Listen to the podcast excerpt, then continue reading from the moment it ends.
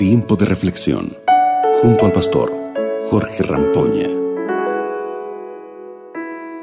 Hoy tengo un texto bíblico maravilloso para leer junto contigo que se encuentra registrado en Primera de Tesalonicenses capítulo 5 versículos 5 y 6. Escucha lo que dice el texto bíblico.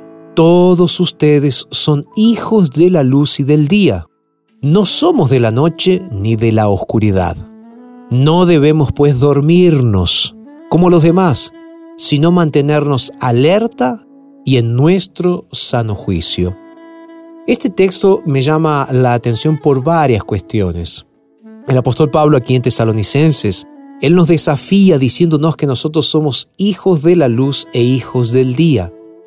¿Por qué Dios nos está llamando de esta manera o nos está haciendo pensar de esta manera diciéndonos que somos hijos de la luz o hijos del día. Simple, porque Jesús es el sol de justicia, porque Jesús es la luz de este mundo y porque a través de Jesús nosotros fuimos elegidos para ser luz para este mundo.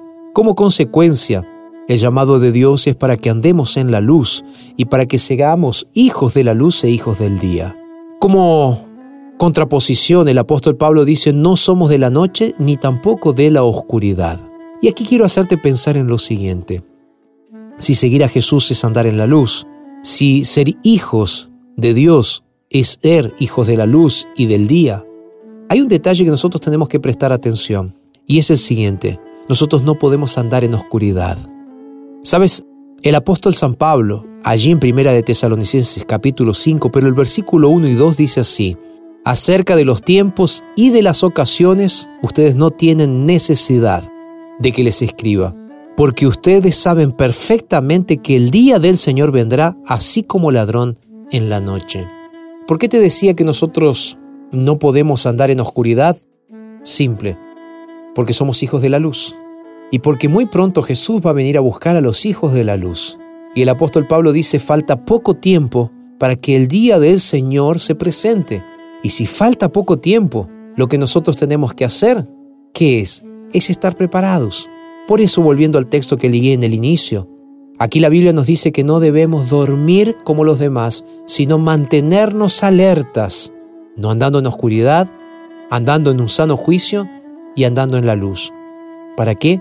Para que estemos preparados para que cuando Jesús venga a buscarnos, nosotros podamos estar entre los redimidos. Hoy quiero invitarte para que abandones tus pecados. Si hay algo que te está haciendo andar en oscuridad, yo no sé qué es.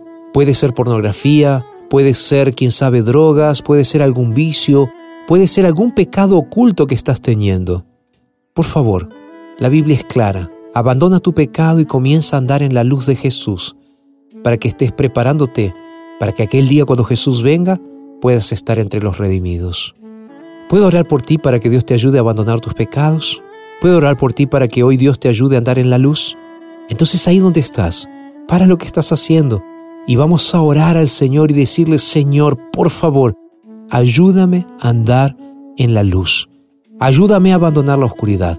¿Quieres decirle esto a Dios? Entonces vamos a orar juntos. Padre, muchas gracias por el mensaje del día de hoy. Y Señor, yo sé que muchos de nuestros amigos oyentes están luchando en su corazón y están necesitando que el Señor pueda hacer un milagro en sus vidas. Señor, por favor, ayúdanos a abandonar la oscuridad y ayúdanos a vivir en la santidad de tu luz. Cambia nuestras vidas, transfórmanos, Señor. Es lo que te pedimos en el nombre de Jesús. Amén, Señor.